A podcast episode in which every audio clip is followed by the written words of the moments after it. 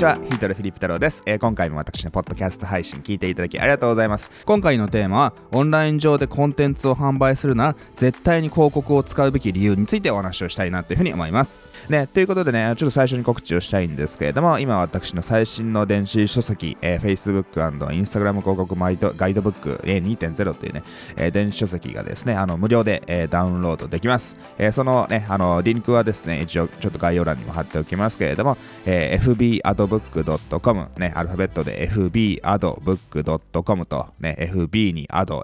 で v, v, book ですね、ブック、ね、本っていう形で、えー Facebook 広告の、えー本 .com、ね、fbadbook.com ってね、あの URL をパソコンか、ね、スマートフォン、タブレットとかに打ち込んで、URL を打ち込んでいただくとですね、えーそちらのダウンロードページに行けますので、まあ、そちらであなたのメールアドレスご登録いただければですね、えー無料でメールでお送りしますので、ぜひ、えーそちら50ページ以上があるですね、えー私のこれまで5年間ぐらいですね、Facebook 広告、ソーシャルメディア広告を運用して、そこで自分も結果を出せましたし、自分のお客様にもね、結果出していただいた、えー最新のやり方、これまでの僕のやり方をね、書いた、えーと最新の、えー電子書籍ですので、ぜひダウンロードしてみてくださいと。はい、っていうのが告知なので、ぜひね、あのダウンロードして読んでいただけると嬉しいです。で、その内容をね、ちょっと簡単に解説したいなというふうに、えー今日は思います。でね、あの、やっぱり、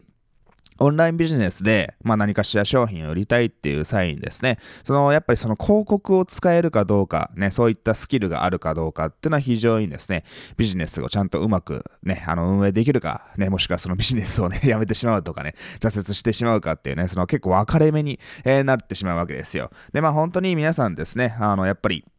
ネット上で商品を売りたいっていう方はですね、あの、やっぱりなかなか広告にお金をかけるっていうのは怖いわけですよね。はい。で、もちろんね、そのやっぱ広告にお金をかけるってこと怖いっていう気持ちはわかります。まあなので本当にね、Facebook とか Twitter とかね、Instagram とか、まあ最近も他にもいろんなね、TikTok とかソーシャルメディアたくさんありますけれども、まあそういうところでね、フォロワーをたくさん集めて、ね、なんかメッセージやり取りしたりとか、なんかシェアしたりとかですね、いいねしたりとか、まあそういったね、ソーシャルメディア活動をしてですね、まあそのお客さんをね、増やしたいなみたいな活動をされてる方多いと思います。ね、もちろん最初はそれでいいと思いますね。ソーシャルメディアとかネット、ウェブ集客全く使ったことがない方はですね、やったことがない方は、まあそういったお金をかけずにね、やってみるってことから始めてもいいんですけれども、まもしあなたがちゃんとしたビジネスをやられていて、ね、ビジネスをしっかり拡大していきたいぞと、ね、ただなんか、ね、なんか副業で空き時間にやるとか、ね、ちょっとなんかね、あの本当にお小遣い稼ぎのためにね、あの月ちょっとね、数千とか数万円稼げればいいよみたいなビジネスであれば、まあ、別に広告をあなたが使う、えー必要はないです。むしろなんかね、あの YouTube とかにコンテンツアップして、まあそれでね、あの SNS の方から広告収入をもらうぐらいで全然いいとは思うんですけれども、あの、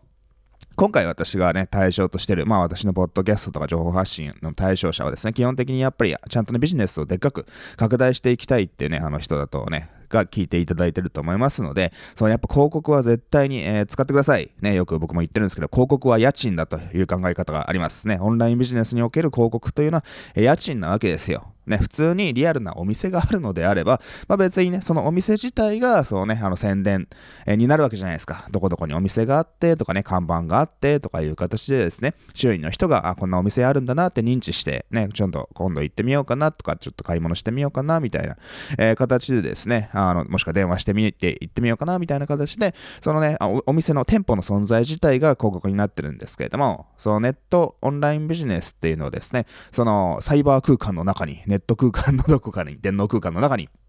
サイトがあるわけじゃないですか。で、それがね、あの、もちろんね、ソーシャルメディアとかを使って、ね、自分のプロフィールにリンク貼っておいて見つけてもらうとか、ね、検索エンジンをね、検索結果を最適化して SEO を最適化して、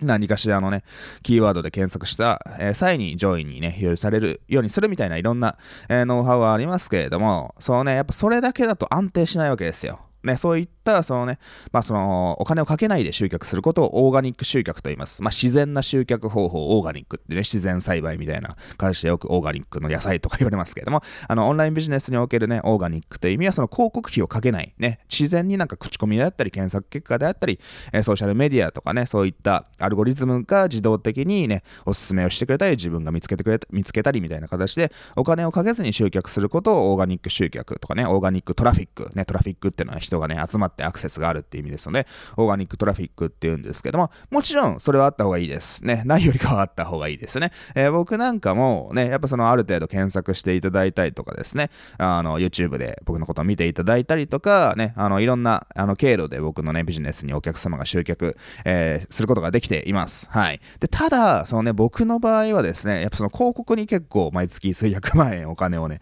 あの、結構投資しているので、そのやっぱ広告って存在がでかいわけですよ。ね、広告っていうのはそのさっきのね、 organic traffic に対して、 paid traffic、ね、あの、 paid、つまりお金を使った集客方法と言います。はい。やっぱこれはね、あの、やっぱりね、 organic と paid ってよく比較されるんですけども、まあ、どちらにメリットもデメリットもあるわけですよ。まあ、表裏一体なわけですね。オーガニックっていうのはその広告費はかからないんだけれども、あんまりお客様が集まらない。ね、あの、もしくは予測できない、えー、集客方法なわけですよ。ね、たまたまなんか誰かがシェアしてくれたりとか、たまたまね、なんか Google の検索結果のアップデートとか、なんかソーシャルメディアのアルゴリズムで、それがね、あの、うまくね、あの、途端にある日は集まったり、でもある日は全く集まらなかったり、みたいな形で、すごくなんか予測がしづらいわけですよ。で、ビジネスにおいて予測ができないってね、あの、よろしくないことじゃないですか。ね、もちろん何、すべてをね、予測することはできないですし、完璧にね、計画を立てたとしても予予想外のね、あの、ハプニングが起こるってってことは、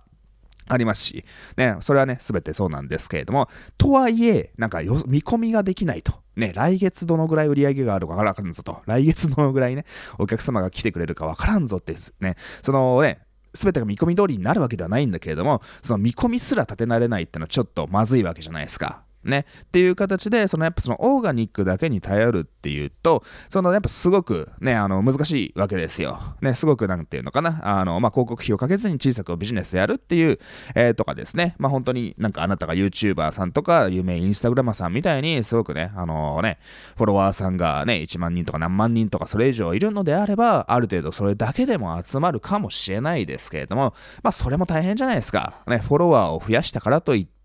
で、そのフォロワーがどれだけ自分のね、お客様になってくれるかっていうのは怪しいわけですよ。僕なんかもね、まあ、フォロワーね、いろんな SNS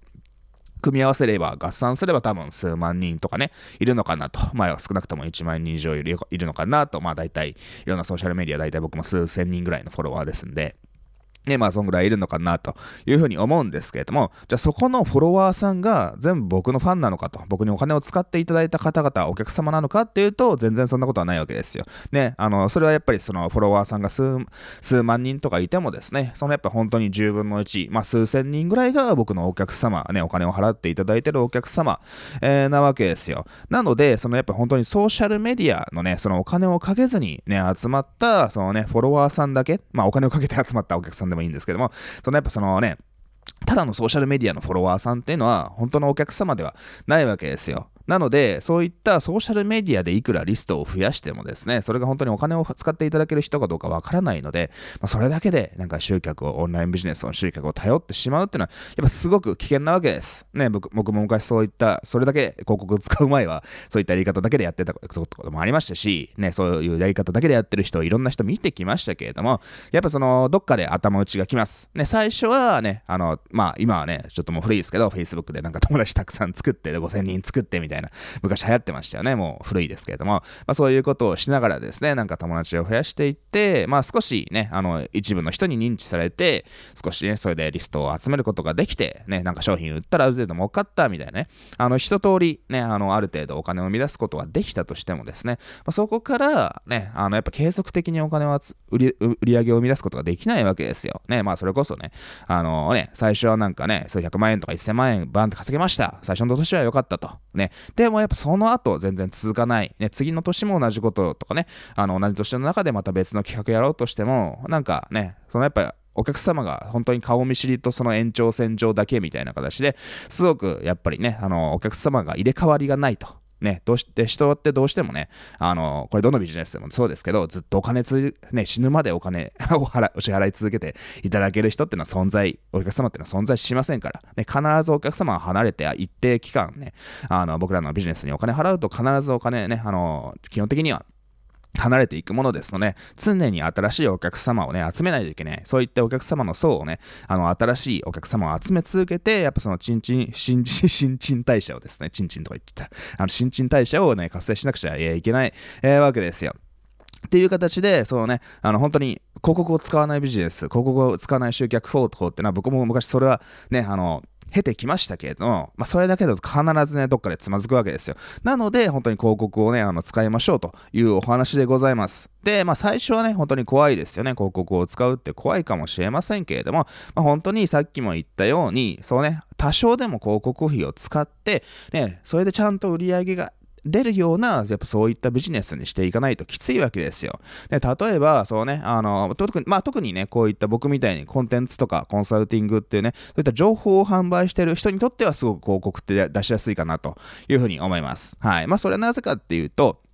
あの、やっぱり、あれですよね。そのやっぱり利益率がでかいので、そんなほとんど原価がかかっていないわけですよ。何かを仕入れて、もちろんね、情報を仕入れたり、常にね、研修に、とかね、オンライン講座僕でも常にね、あの、いろんな海外の人も常に購入してますんで、まあ、情報を仕入れるのにお金かかるんですけれども、まあ、それをね、あの、一度仕入れてしまえば、なんかそのね、いくらそれをたくさん売っても原価がかかり続けるわけではないので、リアルな商品じゃないので、まあ、すごく利益率がでかい、えー、わけですよ。はい。ね、っていうね、コンテンツとかコンサルティング、そういった知識を販売してる人っていうのはね、えー、ぜひやっぱその広告を打つっていうのは絶対行ってほしいなっていうふうに思います。で、これなぜかっていうと、やっぱその知識っていうのはね、決して売りやすいものではないから、えー、なわけですよ。ね、利益率は高いんだけれども、決して売りやすいものではないわけですよ。ね、あの基本的にはやっぱその形あるものの方が売りやすいわけです。で、例えばね、ネットに限らず、ネットの通販に限らずですね、まあ、人はやっぱその毎日お腹すくわけじゃないですか。ね、そしたらスーパーに行くとか、レストランに行くとか、コンビニに行ってなんかね、おにぎりとかカップラーメンとか買ったりとかすることもあるかもしれませんけれども、そのね、そういった人のね、あの生活にね、あの必ず必要なものってのはやっぱり売れるわけですよ。だから皆さん飲食店やられたりとか、そういったね、リアルにお店があるビジネスってのはまあ割とね、そのネットのことがわかんなくてもね、まあそのね、昔からあるビジネスですし、まあやりやすい、始めやすいわけじゃないですか。もちろんね、それで潰れる会社、お店もたくさんありますけれども、そのやっぱりね、形があるものってのは一般的には売りやすい。ね、あのもしくはその例えばね髪が伸びてきたから髪を切らなくちゃいけないとか言ったら美容室行きますし、ね、誰でも美容室とかまあ床屋さんは行きますよねそのね一部の人は髪自分で切ったりバリカンで剃ったりするかもしれませんけれども、まあ、ほとんどの人はね美容室とかね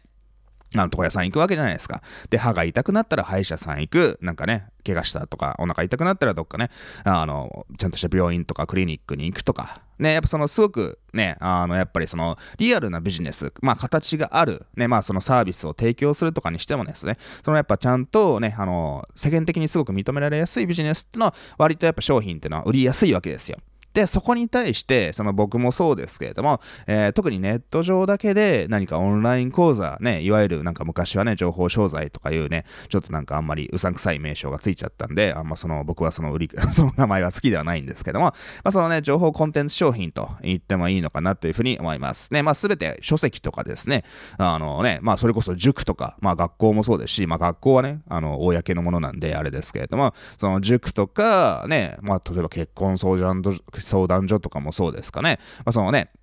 まあ、いろんなね、あの、世の中にはよりちょっと認められてるようなそのコンテンツビジネスってもいくらでもあるわけじゃないですか。出版社なんてそうですよ。映画とかだって音楽だって、すべてコンテンツじゃないですか。形ある、まあ、ダウンロードコンテンツですよね。今 CD とか なかなかね、あの、主流ではないので、ね、そのネット上で全て何かをダウンロードしたり、ストリーミングして、ネット上でそのコンテンツ、形がないコンテンツにお金を払うってのは、やっぱすごく世の中的にもね、当たり前なわけですよ。だからそういったそのコンテンツテンツってのは、例えばね、映画とかね、まあ本、いわゆる本とか音楽とかであれば、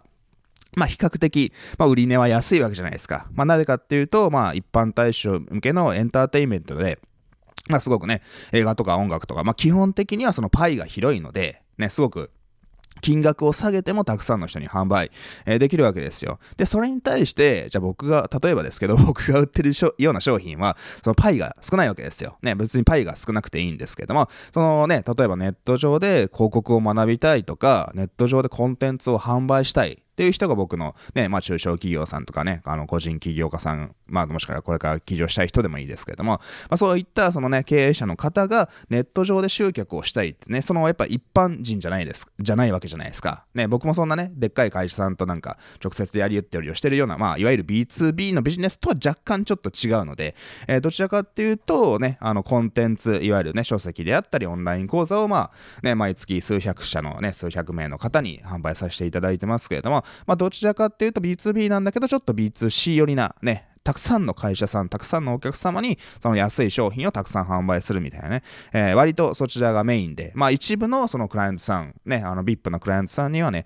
えー、毎月それこそ数十万円とかね、あのコンサルティングフィーをいただいて、まあ僕の個別コンサルティングサービスっていう、えー、ことは、えー、っていうね、あのサービスはあの提供させていただいていますけれども、そのやっぱり基本的にはそのパイがめちゃくちゃ、えー、低いわけですよ。ね、少ない、わけなんですね。で、それが悪いかって話じゃなくてですね、あの、まあ、パイが少ないことによって、ね、パイが少ない業界っていうのかな、そういったそのね、あの、ターゲットを絞ったノウハウっていうのはすごくお金をいただけるわけですよ。で、なおかつすごくビジネス、あのね、あの、やっぱり、で僕はビジネス分野ね、お金を売り上げ、売り上げを増やす、お金を増やすってね、えー、そういった、あの、ジャンルでね、活動をしてるので、そのやっぱりね、高い金額をチャージしやすい、えー、わけなんですよ。はい。っていう形で、その、ある意味そんなね、あの、まあ、何が言いたいかっていうと、そのね、めちゃくちゃ単価が安くて、で、世の中の人がたくさん買ってくれやすい、え、ものであればですね、そんなまあ、そこまで広告をかけなくても、まあもちろんでっかい会社はね、広告をかけていますけれども、ね、あなたが何かね、物を販売しているのであれば、まあ最初はソーシャルメディアでね、フォロワーを増やして、まあ売っていくのもいいかもしれません。はい。ね。まあ、もちろんね、そのなんか、まあ特に海外だと、まあ海外に限らず日本でもそうですけれども、まあでっかい会社さんとかね、例えば、そのなんていうのかな、あの、毎月ね、とか毎週なんか、そのね、食べ物を届ける会社さんとかあるわけじゃないですか。ね、そのなんか毎週野菜が、新鮮な野菜が届くとかね、そういった、あのね、商品販売してる会社ありますけれども、まあ、そういったところは結構ここにお金使ってます。使ってるはずですよね。はい。で、それなぜかっていうと、やっぱそのやり方がうまいわけですよ。それはちゃんと継続収入があるわけなんです。はい。継続収入があることによって、やっぱその売り上げの見込みがある程度立てられるわけですよ。ね、もちろん全てのお客様がね、えー、継続するわけではないですけど、大体の継続率っていうのはね、あの数値で統計化できているので、まあ大体そのお客様一人をね、獲得するのに、まあ数千円とかね、まあそれこそ1万円以上とか、まあそこそこお金をかけたとしても、まあ大体の人はこのぐらい継続してね、毎月お金を払っていただけるとか、なんか別のアップセルってね、その少し高い商品も買って くださったりして、ね、あの、このぐらいお金使っていただけると、ね、顧客障害価値 LTV とか言いますけれども、まあ、大体このぐらいのお金使っていただけるので、まあ最初広告でね、最初赤字でもいいやって考え方ができるわけですよ。ね、あの、これどんなビジネスをされていても必ずね、頭に入れておいてほしいんですけども、そのやっぱお客様を集めるのにすごくやっぱコストってかかるわけですよ。新規のお客様に商品を売る。ね、商品買ったことがない人に初めて取引をしてもらうっていうのはめちゃくちゃ大変なわけです。ハードルが低いわけです。なので、意図的に、まあ、意図的にというか戦略的に、そのけ、なんていうのかな？あの、利益が出ない価格で商品売ってもいいわけですよ。最初はお試しですよと。ね、あなたがどんな素晴らしいね、商品、どんな美味しい商品とかね、あの食べ物とか、なんでもね、最近はね、あの、僕も食べ物を通販で買ったりとかすることもありますけれども、どんなに美味しい商品、どんなに美味しい素晴らしいね、商品だったとしても、まず最初ね、体験してみないとわからないわけじゃないですか。なので、最初はビジネスってね、損して得取れって考え方ありますけれども、あのね、本当に最初は損してもいいわけですよ。ね、損してね、お客様を集めてですね、本当にね、あの連絡先をゲットすると。ね、やっぱその人って一回買ったことがあるね、会社、お店の商品とね、やっぱその買いやすいわけですよ。ね、またなんか、よっぽどね、これまずいわとか、ちょっとこれないわと思ったらもちろん別ですけれども、基本的に商品買ってみて、あ、悪くないじゃん、いいじゃんとかね、思ったら、ね、またなんか同じような商品買うときは、またここから、ね、前回ね、取引できてよかったから、ね、いい体験だったから、ここにお金を払おうって、えなるわけですよ。なので、その広告を使うと、ね、あの、売り方によってはもちろん最初赤字になるわけですよ。ね。まあ、なので、そこ、そのあたりがね、やっぱその何かね、リアルなものを売る場合は、やっぱ原価もね、あの、かかりやすいので、かかってますんで、えー、そうなってくるとなかなかね、広告だけで、あの商品、あのね、最初から初回の売り上げで、あの、利益をで出すっていうのは難しいかもしれませんけれども、そのやっぱ継続的にね、商品を販売するっていうスキームがあると、まあ、割とどんなビジネスでも、原価がかかってるビジネスでも、広告費はかけやすいというメリットがあります。はい。なので、まあ少し話はそれましたけれども、まあ本当にね、その広告ってのは最初ね、あの、売り上げはね、あの、利益はそこまで出なくてもいいので、むしろ赤字でもいいので、まあ、その後しっかりその顧客になっていただいて、まあ、一定期間ね、長期間的に考えると、ある程度このぐらいのお金を使ってくれるだろうと、ね、これまでの統計から、まあ、大体平均して1名のお客様が、ね、解約するまでにこのぐらいの期間はお金払い続けていただけるだろうってね、え、そういったその統計があると、広告にお金をね、そのやっぱ使いやすいわけですよ。まあ、なので、僕なんかも結構ね、そこそこのお金をですね、毎月数百万円広告にお金使っていますけれども、まあ、なぜそれがね、あの、やりやすいかと。ね、他の会社なかなかそういうことできないんですけども、なんか本当にね、なんかでっかいキャンペーンやるときだけガツンと広告かけるみたいな 会社が多いんですけど、えー、僕なんかもやっぱその継続的にね、お金をいただくような、まあ、オンラインのね、あの、いわゆるオンラインサロンって言った方が言うと分かりやすいと思うんですけども、えー、そういった継続的なね、あの、お金、継続的にお金をいただく会員制サービスのそういった運営をしておりますので、やっぱ広告費はかけやすいです。で、まあ別にそれでね、必ずしも継続的なね、会員サービスを、えー、持っていなくてもですね、まあ本当にね、あの、例えば最初少ない金額で広告費をかけてですね、えー、そこからね、あの別にいろんな商品を販売していけばね、特にオンライン上でそのね、あのコンテンツ知識、コンサルティングとかそういったものを販売する場合はですね、すごく利益率が高い、えー、ですので、まあ、しっかりね、ねあの、やっぱりちゃんと、そのね、ある程度のちゃんと利益が出る、えー、商品というものをね、売る、ね、あの、ちゃんと商品 ラインナップ、よくバックエンド商品とか言いますけれども、ちゃんとある程度高額な商品を持っていて、持っていればですね、そのやっぱりそのね、広告を使っても利益は出しやすいわけですよ。なので僕なんかもさっきの話にね、少しまた戻りますけれども、あの、最初は本当にね、あの、安い商品、広告を使って書籍を販売すると。ね、それで最初は赤字なんだけれども、まあ、そこからね、いろんなね、僕のオンライン講座が自動で販売されたりとか、いろんな商品を販売しているので、まあ、すごくね、あの、広告費をガンガンかけても、まあ、利益が出やすいわけです。なので、まあ、本当にね、最初は別にね、あの、そんな継続的なね、あの、課金のシステムが、えー、サービスがない方ももちろんね、ほとんどだと思いますので、まあ、本当にね、あの、最初はなんか広告費を1日1000円とかでもいいわけですよ。ね、まあ、月、1日1000円であれば、まあ、月3万円じゃないですか。ね、3万円ね、家賃としてはそんな悪くないわけじゃないですか。安いですよね。その3万円ね、使うことによって、しっかりお客様がこのぐらい毎月集まったなと、ね、っていうね、えー、そういった集客をね、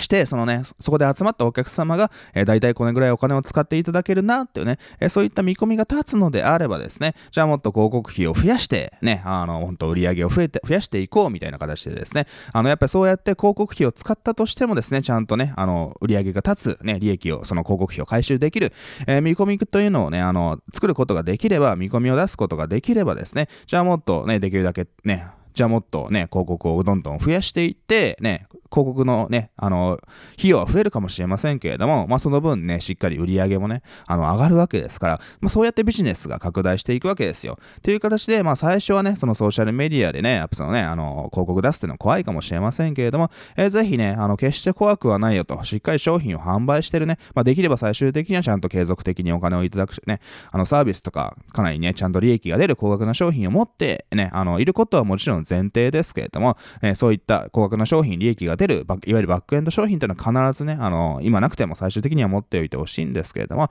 えー、そういった、そのね、あの、商品があれば、ちゃんと売るものを持ってる商品があれば、決してね、広告を費にお金を使って、ね、売り上げを増やしていくっていうのは本当、ね、どの世界でも常識ですので、えー、ぜひね、本当にね、広告費にお金をかけて、それ以上のリターンを得るってことはね、本当にビジネス拡大にとってね、あの、欠かせないことですので、あなたがネット上でね、お客様を集めて、何かしらあなたが売りたい商品を販売したいのであればですね、えー、ぜぜひね、まあ今回僕がね、あの、宣伝しております FB アドブック Facebook.com っていうところに行っていただいて、ね、いいですか ?FB アドブック .com ってね、URL に行っていただいて、僕のね、あの、Facebook& Instagram 広告ガイドブック2.0ってね、えー、最新の電子書籍の中で、えー、割と具体的にね、あの、僕が一番お勧めしている、ね、あの、誰でも初心者の方でも簡単にできる、えー、Facebook 広告っていうのをね、あの、お勧めしておりますので、Facebook 広告に流すと、広告を流すとですね、Facebook と Instagram を中心に、まあ、いろんなところに広告を流せますので、えー、ぜひね、ちょっと今回のお話参考にしていただいて、ぜひね、あの、Facebook 広告をやってみて、まあ、